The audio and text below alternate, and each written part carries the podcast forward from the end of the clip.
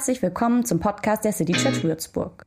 Als City Church wollen wir Menschen mit dem liebenden Gott in Verbindung bringen, damit sich die Welt verändert.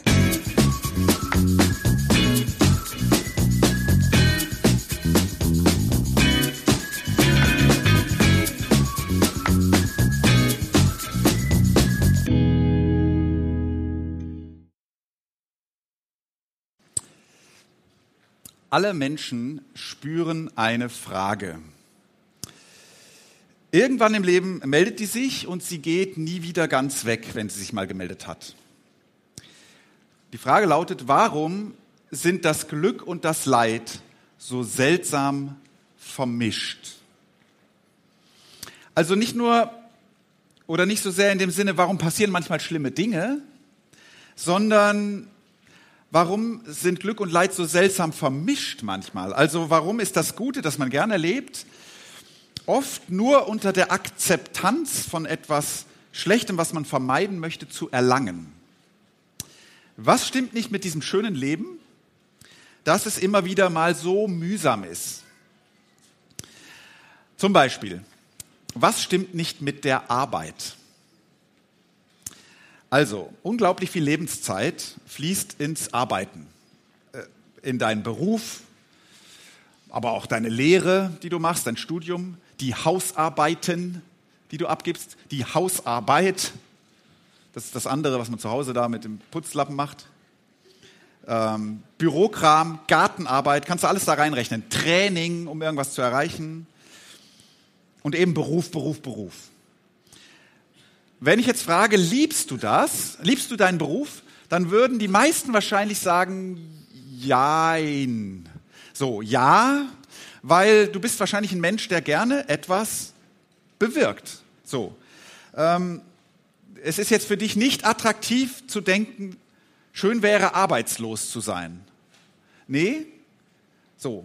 Nicht immer, aber meistens willst du schon gerne was tun. Irgendwas Sinnvolles, irgendwas Schönes vielleicht sogar Erfüllendes, wenn es ganz, man ganz groß denkt. Aber selbst wenn du jetzt jemand bist, der seinen Beruf oder seine Arbeit, das, was er tut, liebt, sie kostet dich auch was. Sie kostet Kraft, eine Menge manchmal, weil diese Arbeit, die du liebst, auch schwierig ist. Sie lastet auf dir, die Arbeit. Ja, du willst arbeiten, aber ja, du musst auch arbeiten. So, und das Wochenende ist so verdammt kurz. Es ist morgen schon wieder vorbei. Also was stimmt nicht an diesem Leben? Warum arbeitet man ein Leben lang, um zu leben, wenn man nicht arbeitet? Warum wünschen sich so viele ein leichteres Leben und denken dabei an ihren Beruf? Aber man kriegt es nicht hin. Und dann erhofft man sich das von der Rente oder so und dann ist es da auch nicht so ganz anders. Und und warum hat Erfolg, wenn man ihn dann erreicht, oft so einen hohen Preis? So. Das ist eine alte Menschheitsfrage nach der Arbeit, in der das Glück und das Leid oder die Kraft, die das kostet, so seltsam vermischt ist. Man kann die Frage auch nach einem anderen Beispiel zeigen. Was stimmt nicht mit der Liebe? Also von wenig versprechen wir uns ja so viel wie von der Liebe, so ähm, oder von Freundschaft, von Beziehungen, so. Familie, all das so. Und dann haben wir es und dann fragt einer, bist du glücklich? Und du sagst, ja, ja, also, ja, es ist nicht immer alles einfach, aber ja, ja so. Also vielleicht nicht, wenn du ganz frisch verliebt bist, aber, aber so. Vielleicht antwortest du auch anders und denkst das nur, was ich gerade so gesagt habe. Ja, aber also warum trägt die Liebe und jetzt sagen wir mal sogar die Liebe, die so richtig schön ist, wo du sagen würdest, ja, ich bin glücklich. So. Warum trägt die zum Beispiel so viel Risiko für Enttäuschung in sich? Und für Sorgen und für Verlust. Äh, sogar besonders dann, wenn die Liebe groß ist. So, wir können natürlich schon erklären, warum das so ist, ne, auf einer kognitiven Ebene. Aber auf einer tieferen Ebene kann man schon fragen, was stimmt nicht mit diesem Leben, dass Glück und Leid auch in der Liebe so seltsam vermischt ist? dass man die Liebe zum Beispiel so leicht missbrauchen kann. Und dass es von einer guten Bindung bis zu einer Abhängigkeit, einer nicht guten Abhängigkeit nicht weit ist. Was stimmt nicht mit der Liebe? So, wir haben nach Arbeit gefragt, wir haben nach Liebe gefragt, jetzt fragen wir noch nach dem Leben selbst. Das ist vielleicht die älteste aller Menschheitsfragen, die jetzt kommt. Also Leben ist was Gutes. So, Menschen wollen, alle lebendigen Leben, Wesen wollen irgendwie leben. Wir wollen das haben. So. Auf diesem Planeten sind wir umgeben von Vitalität und von Leben da, da draußen. Da grünt es und blüht es und da krabbelt es rum und so. Leben. Was stimmt nicht mit dem Leben, dass es nur inklusive des Todes zu bekommen ist? Eigentlich ist Leben immer, fast immer Kosten auf, also ist Leben immer Leben auf Kosten von anderem Leben. Also heute Morgen, weiß ich zufällig, ähm, hat ein Wurm ins Morgenlicht gewurmt, gekrabbt, ge, gewurmt und ähm, wollte es genießen und dann kam ein Vogel. Der Vogel ist, der, der Wurm ist tot. Heute Morgen hat ein Radieschen über seine Blätter den Tau aufs, so eingesaugt und so. Und dann kam Regine mit, ihrem, mit ihrer Idee, ein Salat heute Mittag. Und dieses Radieschen ist jetzt schon geviertelt. So. In einem Körper, in deinem auch wuseln Milliarden von Bakterien, manche von solchen töten Körper. Also Leben immer irgendwie auf Kosten von Leben. Und es gibt das Leben noch nicht mal ohne den kleinen Bruder des Todes, den Schmerz. Ähm, schon der Beginn des Lebens, wenn ein Wesen geboren wird, also ich weiß jetzt nicht, wie es bei Würmern ist, aber mindestens bei Menschen, ist nicht ohne den Schmerz zu kriegen. Den Schmerz der Mutter, die dieses Leben schenkt. Und ich glaube, für das Kind ist es auch nicht so ganz einfach. So. Also so fängt es schon an irgendwie. Und das ist tatsächlich vielleicht eine der ältesten Menschheitsfragen. Wenn, wenn sie fragt, warum ist das Glück und das Leid so seltsam vermischt, wenn man diesen Vorgang des Geborenwerdens betrachtet. Und da ist es schon so. Was stimmt nicht mit dem Leben, dass es nur unter Schmerzen beginnen kann? Und bis vor gar nicht langer Zeit ja noch nicht mal ohne das Risiko, dass die Mutter das vielleicht nicht überleben könnte.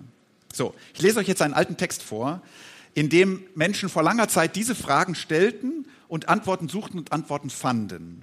Und es ist eine Szene, dieser Text gleich, aus einer Geschichte. Und die Geschichte muss man noch nicht mal erzählen, weil jeder, jeder kennt sie. Also es ist eine Menschheitsgeschichte geworden. So. Man muss noch nicht mal die Bibel kennen, um von dieser Geschichte schon gehört zu haben. Es ist eine Urgeschichte, eine Geschichte, eine Erzählung darüber, warum alles so ist, wie es ist. Und ich erzähle den Schluss dieser Geschichte von Adam und Eva. Und jetzt wisst ihr schon, ne? Also, die Szene ist da. Die Schlange hat schon mit Eva geredet. In die Frucht wurde schon gebissen. Die beiden haben sich schon versteckt. Gott hat sie gesucht. Er hat sie schon gefunden. Und jetzt verhängt Gott Strafe. Genesis 3. Zur Frau aber sagte, der, sagte Gott, ich verhänge über dich, dass du Mühsal und Beschwerde hast, jedes Mal, wenn du schwanger bist und unter Schmerzen bringst du Kinder zur Welt. Es wird dich zu deinem Mann hinziehen, aber er wird über dich herrschen. Könnt mal überlegen, wie viel Weltgeschichte nur in diesem kleinen Satz steckt. Wie viel Weltgeschichte. Es wird dich zu deinem Mann hinziehen, aber er wird über dich herrschen. Und zum Mann sagte Gott, weil du auf deine Frau gehört und mein Verbot übertreten hast, gilt von nun an, deinetwegen ist der Acker verflucht.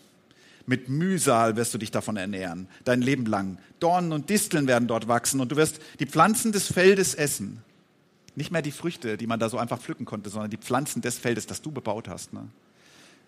Viel Schweiß musst du vergießen, um dein tägliches Brot zu bekommen, bis du zurückkehrst zur Erde, von der du genommen bist. Ja, Staub bist du und zu Staub musst du wieder werden. Der Mensch nannte seine Frau Eva, denn sie sollte die Mutter aller Menschen werden. Und Gott der Herr machte für den Menschen und seine Frau Kleider aus Fellen. Dann sagte Gott, nun ist der Mensch wie einer von uns geworden und weiß, was gut und schlecht ist. Es darf nicht sein, dass er auch noch vom Baum des Lebens isst, sonst wird er ewig leben. Und er schickte den Menschen aus dem Garten Eden weg, damit er den Ackerboden bearbeite, aus dem er gemacht war. So trieb Gott, der Herr, den Menschen hinaus und stellte östlich von Eden die Cherubim und das flammende Schwert als Wächter auf. Niemand sollte zum Baum des Lebens gelangen können. So, das ist der Schluss dieser Geschichte.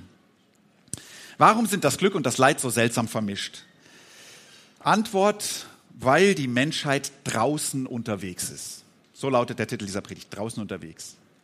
Jenseits von Eden, sagt man so, ne? Nicht im Garten, sondern sozusagen auf den Feldern dieser Welt, in den Minen dieser Welt, in den Fabriken dieser Welt, auf den Feldern dieser Welt. Leben ist immer Leben in der Fremde, sagt dieser, diese Geschichte. Outdoor. Ein flammendes Schwert verhindert die Rückkehr nach Hause, dahin, wo Leben ohne Begrenzung wäre, dahin, wo Gott wohnt, dahin, wo man von gut und schlecht nichts wüsste. Also diese Erzählung sagt, die Vermischung von Glück und Leid, das ist ein göttliches Verhängnis. So, vielleicht ist dir diese Erklärung fremd, diese Geschichte ist dir fremd, weil du kennst wissenschaftliche Erklärungen dafür, da muss man ja auch nicht Bio studiert haben, um das zu wissen, warum Tod und Leben zusammenhängen. Könntest du eigentlich auch erklären. Ne? Oder du hast viel über Liebe und Beziehung nachgedacht und Bücher gelesen oder was weiß ich und du hast auch über Geschlechter nachgedacht und über Rollenbilder und, und Festlegungen und so. Und du denkst, naja, es ist schon alles ein bisschen komplizierter noch, warum das alles so ist, wie es ist. Und es hat mit Kulturen zu tun und, und es gäbe auch Lösungsansätze übrigens und so. Oder dir ist die Geschichte zu simpel, weil Arbeit und Auskommen und Sinnstiftung, das ist alles ein bisschen tiefergehend. So, du hast, man könnte über Bildung reden und über Freizeitgestaltung und über Arbeitszeit und Work-Life-Balance und was das alles mit den Systemen zu tun hat, in denen wir stecken. Und man könnte Globalisierung auch noch mit reindenken und so und Kapitalismus. Und dann kommt man schon da an, warum das heute so anstrengend ist und vielleicht schon immer war. Vielleicht sagst du, die, die Erklärung der Story ist mir ein bisschen zu einfach. Und ich verstehe das auch. Sie ist auch einfach. Diese Geschichte ist deshalb fremd, weil sie so andersartig ist. Und sie ist andersartig, weil sie so uralt ist. Aber in, ihrer, in ihrem Uralter steckt ihre Stärke oder ein Teil ihrer Stärke. Die Geschichte sagt ja, einfach dadurch, dass sie da ist und so alt ist, sagt sie, diese Fragen hatte der Mensch schon immer. Und damit trägt die Geschichte allein schon ein, wegen ihres Alters einen tröstlichen Gedanken in sich, nämlich, wenn dich die Frage quält, warum Glück und Leid so seltsam vermischt sind, dann bist du ganz normal. Diese Frage haben wir schon immer. Du bist nicht allein mit dieser Frage. Man könnte auch sagen, es liegt nicht an dir, dass du diese Frage hast. Dass die Welt so zerrissen ist oder dass du sie so empfindest, liegt nicht an dir, sondern an der Welt. An der Fremde, in der wir unterwegs sind. Vielleicht ist dir die Geschichte auch fremd, weil du das befremdlich findest, dass hier der Zustand der Menschheit als unter einer göttlichen Strafe stehend beschrieben wird. Also so magst du Gott gar nicht so, wie der hier beschrieben wird, irgendwie. Ist ja gar nicht so sympathisch. Der Mensch ist hier ein rausgeworfener, ein ausgegrenzter, ein ausgesperrter ne? von Gott. Das findest du irgendwie. Mh. Hm. Verstehe ich auch, aber eigentlich ist die Geschichte erzählt, weil Menschen den Eindruck haben, in dieser Geschichte kann man sich bergen. In dieser Geschichte kann man sich bergen. Es ist, wie es ist, sagt die Geschichte, aber sie sagt auch, wenn es allerdings so ist, wie es ist, dann ist es, wie es ist, zumindest nicht sinnlos. Es ist nicht einfach zufällig so, es gibt einen Grund und darin kann man sich bergen. Dann, denn die Geschichte transportiert ja auch, immerhin, der Mensch hat einen Schöpfer.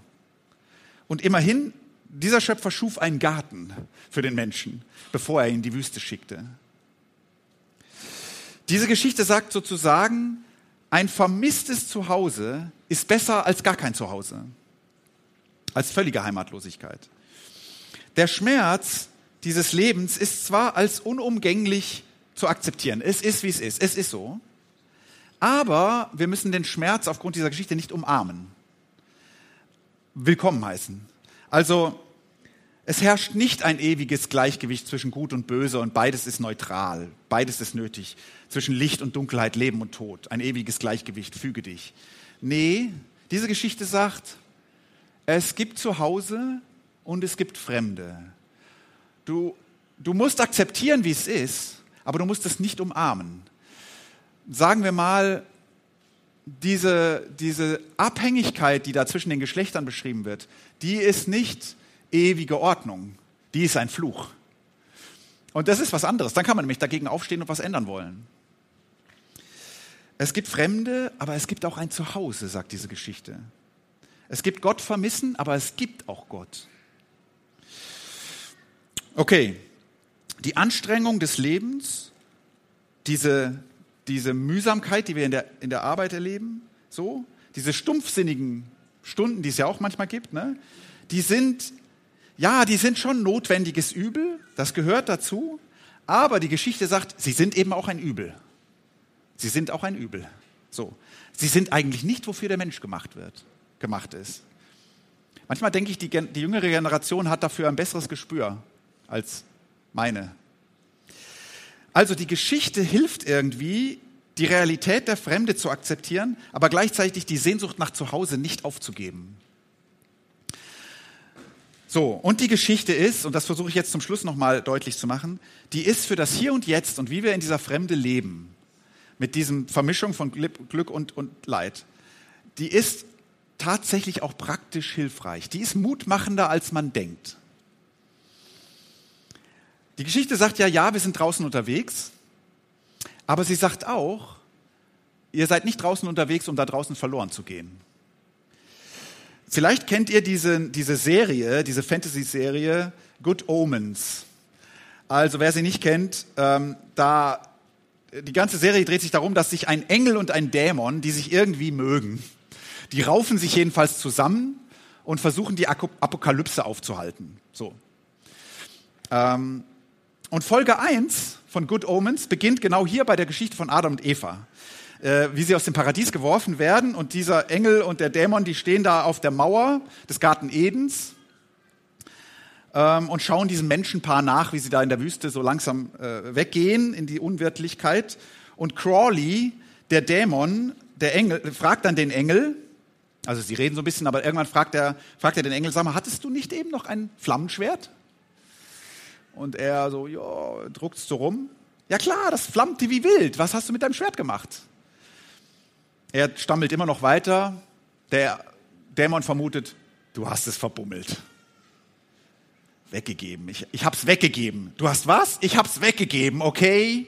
Und dann erklärt der Engel, es gibt da draußen bösartige Tiere, es wird da kalt, ich, ich, ich hab's ihnen mitgegeben. Ich meine, sie ist schwanger, das ist sie übrigens in der Originalgeschichte noch nicht, aber egal. So. Ich habe nur gesagt, Flammenschwert, fragt nicht, nehmt es mit. So. Seht zu, dass nicht schon hier für euch Schluss ist. Also, diese kurze Szene, der Engel konnte nicht anders als den beiden was mitgeben.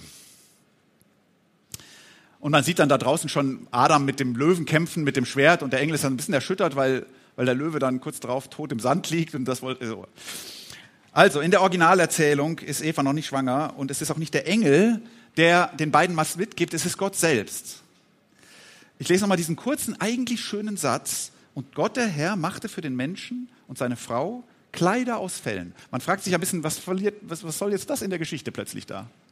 Bräuchte es ja nicht. Geschichte würde da auch ohne das funktionieren. Man könnte vielleicht sagen, das Letzte, was Gott da für die Menschen tut, ist, sie nicht nackt, wenn man ganz genau ist, mit so albernen Blättern be bekleidet, in die Fremde gehen zu lassen. So. Der gibt denen nochmal Outdoor-Klamotten mit. Jack Wolfskin, Mammut. Orthovox, so. Ähm, equipped by God. Also diese zwei, äh, oder wir als Menschheit sind das eben auch. Wir sind in der Fremde, aber wir sind auch equipped by God. In anderen antiken Erzählungen über die Schöpfung, da ist das relativ oft der Fall, dass es die Götter sind, die den Menschen das gegeben haben, was sie da brauchen. Also irgendeiner erfindet die Spitzhacke oder was, aber die Story geht, dass die Götter den Menschen die Spitzhacke gegeben haben. Oder die Formen für Ziegelbrennen. Ist ein göttliches Geschenk. Oder der Akkuschrauber dann später und so. Die biblische Story geht so eigentlich nicht. Ähm, die ist viel näher daran, an dem, wie wir Entwicklung denken, nämlich der Mensch ist irgendwie von Gott so geschaffen, dass er selber für den Fortschritt verantwortlich ist und Dinge entwickelt und so. Aber an dieser Stelle hier, da ist die biblische Story auch so. Der Mensch hat etwas, was eigentlich göttliches Geschenk ist, nämlich Kleidung. Ähm, das ist ein schöner, mutmachender Zug, finde ich. Gott lässt uns nicht einfach so in die Fremde laufen, ungeschützt. Und wenn man tiefer nachdenkt, dann ist auch in der ganzen Geschichte Gott von Anfang an inkonsequent. Also man könnte vielleicht sagen, von Anfang an ist er schon gnädig, obwohl er hier straft. Also es ist nämlich etwas nicht passiert, was Gott vorher angedroht hatte, was passieren würde, wenn. Wenn ihr von der Frucht esst, werdet ihr sterben. Jetzt leben die noch. Ne? So ist gar nicht passiert. Ähm, die Geschichte endet hier nicht. Die beginnt hier eigentlich erst. So.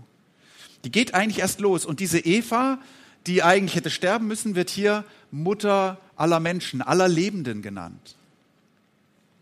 Und die Menschen werden noch nicht in, der Fremde, in die Fremde geschickt und Gott ist wurscht, was da passiert, ob sie um die nächste Ecke schon schlapp machen oder was, sondern die gehen in die Fremde, aber mit einem Auftrag.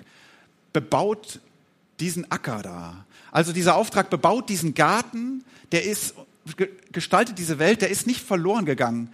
Jetzt heißt es immer noch gestaltet, tut etwas, wirkt in dieser Welt, außerhalb des Gartens. Es gibt einen Acker zu bebauen. Das ist nicht hinfällig. So, du und ich, wir sind da, um etwas zu bewirken. Die Story ist noch nicht zu Ende. So, ja, wir sind draußen unterwegs und wir brauchen hier oft Mut und manchmal kennen wir den Weg nicht und dann passiert Schwieriges oder das Leben ist einfach so schwierig und wir fragen uns, wie, wie kann das gehen und so. Das stimmt alles, aber wir sind nicht auf der Flucht vor Gott, vergessen von ihm, rausgeschmissen nur, sondern wir sind auch auf einer Reise durchs Unbekannte. Und auf eine gewisse Weise ist Gott schon in dieser alten Geschichte mitgegangen, könnte man sagen, durch das, was er den Menschen mitgibt. So. Ähm, auf eine gewisse Weise ist er mitgegangen, weil er den Auftrag mitgegeben hat und Schutz. Auf eine gewisse Weise merkt man schon hier, Gott den, behält den Menschen in seinem Herzen. Und es wird nicht lange dauern und er wird dem Menschen nachgehen.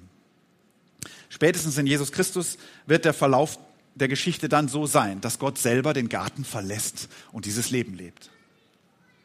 So, Mut, Aufbruch heißt unsere Themenreihe, die wir heute beginnen. Wir wollen ein bisschen drüber nachdenken, wie das ist, wenn man Mut braucht in diesem Leben. Und den braucht man ja immer mal wieder, wenn man aufbricht in dieser Fremde, weil wir draußen unterwegs sind. Heute haben wir irgendwie den Aufschlag so gemacht und ein bisschen uns bewusst gemacht, Mut braucht man, weil wir draußen unterwegs sind. Wir sind nicht zu Hause. Bedeutet, und jetzt versuche ich noch mal ein bisschen dir ein paar mutmachende Sachen mitzugeben bedeutet, wenn dir hier draußen der Mut fehlt manchmal, dann ist das völlig selbstverständlich. So ist es, wenn man draußen ist. Du bist nicht komisch oder so. Wenn du dich manchmal für Erfolg abschuftest, der Boden ist hart und die Ernte ist karg oder so, oder die Tage sind einödig, öde, ein, also eintönig. Einödig ist aber auch sehr gut. Oder die Nächte sind sorgenvoll, so, dann liegt es nicht an dir. So, Im Wesentlichen liegt es daran, dass dieses Leben kein Ponyhof ist. Das kann einem manchmal Mut machen, wenn man sagt, es geht nicht nur mir so. Ich bin nicht komisch, ich bin nicht schwächer. Das ist schon mal ein bisschen gut zu hören. Du hast eigentlich Grund, mit Selbstzweifeln aufzuhören. Ist nicht so einfach, weiß ich, aber du hättest Grund dazu. Ein eine Sache, die dir Mut machen könnte, wäre außerdem, geh nicht alleine. Diese Geschichte sagt von Anfang an, ihr seid ja nicht allein unterwegs da draußen. Eva ist die Mutter aller Lebenden. Im Grunde wird da eine Gemeinschaft losgeschickt. Die sind schon zu zweit. So. Und das könnte auch eine einfache Regel sein, geh nicht alleine. Also es ist schon im Kindergarten, ne? Also ich weiß nicht, ob das heute noch so war, aber damals, wenn wir draußen waren, mussten wir immer einen an der Hand halten. War auch nicht schön, aber immer zu zweit so. Ähm, oder wenn man jetzt Teens irgendwie auf dem Eventgelände sagt, okay, ihr könnt jetzt drei Stunden machen, was ihr wollt, so, außer unserer Aufsicht, aber bitte nicht alleine gehen. Wenn man outdoor unterwegs ist in den Bergen, es ist ein himmelweiter Unterschied, ob du Probleme kriegst und du bist allein. Oder ob du Probleme kriegst und da ist noch einer. Ein himmelweiter Unterschied. Ob, auch dafür, was du dich traust oder was du dich nicht traust. Also, geh nicht alleine. Das nächste, feiere kleine Erfolge. Das kann auch Mut machen. Also wenn dieser Acker schwer zu bebauen ist, dann gibt es Grund, kleine Erfolge zu feiern. Der Acker ist verflucht, heißt es hier, aber er ist ja nicht tot. Die Arbeit ist hart, aber sie ist nicht umsonst. Draußen unterwegs sein bedeutet aber manchmal, dass man realistische Ziele braucht und sich nicht, nicht erst dann freut, wenn man ganz oben angekommen ist. Also wir brauchen irgendwie auch eine Achtung vor dem bescheideneren Glück. Das könnte diese Geschichte auch lehren.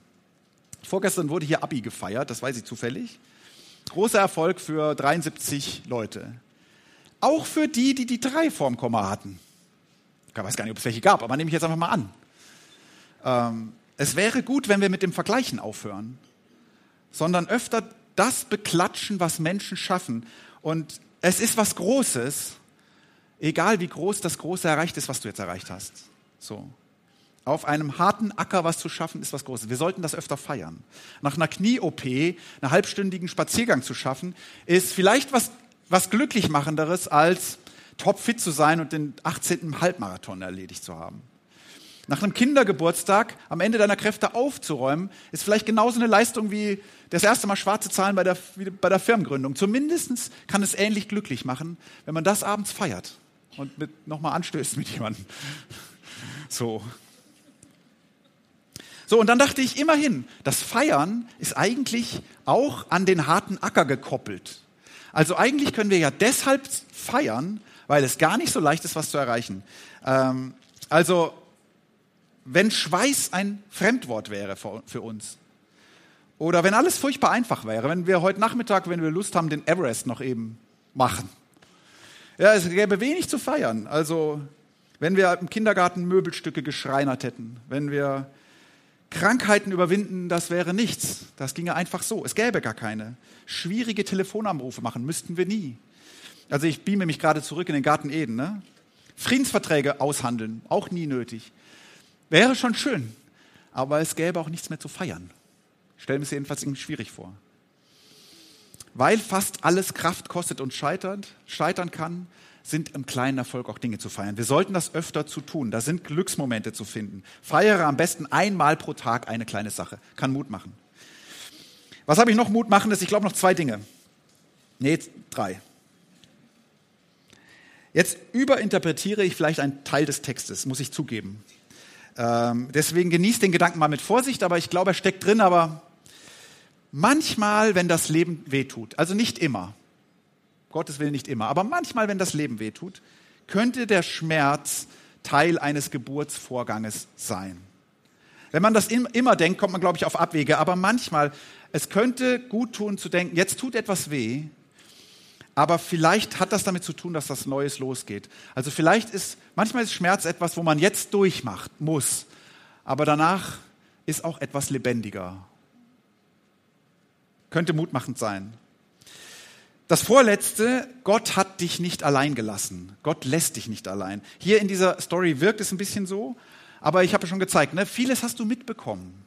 Du bist ausgerüstet, du bist diesem Leben nicht schutzlos ausgeliefert.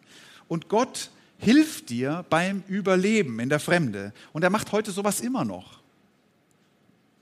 Hast du vielleicht schon erlebt, auf einmal wärmt dich was, wenn es kalt ist. Oder auf einmal trägt dein Acker doch Früchte. Oder das, was du dachtest, das klappt, klappt. Was klappt nicht, klappt plötzlich. Oder, oder auf einmal findest du gute Weggefährten. So, also Gott hilft immer noch. Gott lässt Menschen nicht allein. Und fünftens oder sechstens, wo auch immer ich jetzt bin, diese Heimat, die ist nicht für immer verloren. Das weiß diese alte Geschichte noch nicht, aber das beginnen Menschen nicht viel später zu glauben, dass die Rückkehr allen Lebenden zum Staub, aus dem wir gemacht sind, dass das nicht das Ende vom Lied ist, wie es hier scheint, sondern dass das auch eine Rückkehr nach Hause ist. Zum Schöpfer, zum Leben. Das ist unheimlich tröstlich. Eines Tages, so glauben Christen, wird das Flammenschwert ausgepustet. Eines Tages ist der Türsteher weg, der macht Feierabend und, und das draußen unterwegs sein ist vorbei. Und ich denke, dann werden wir viele Abenteuer zu erzählen haben. Und das ist ja eigentlich das Schönste am draußen unterwegs sein, dass abends wieder drin sitzen und erzählen, was man erlebt hat. Amen.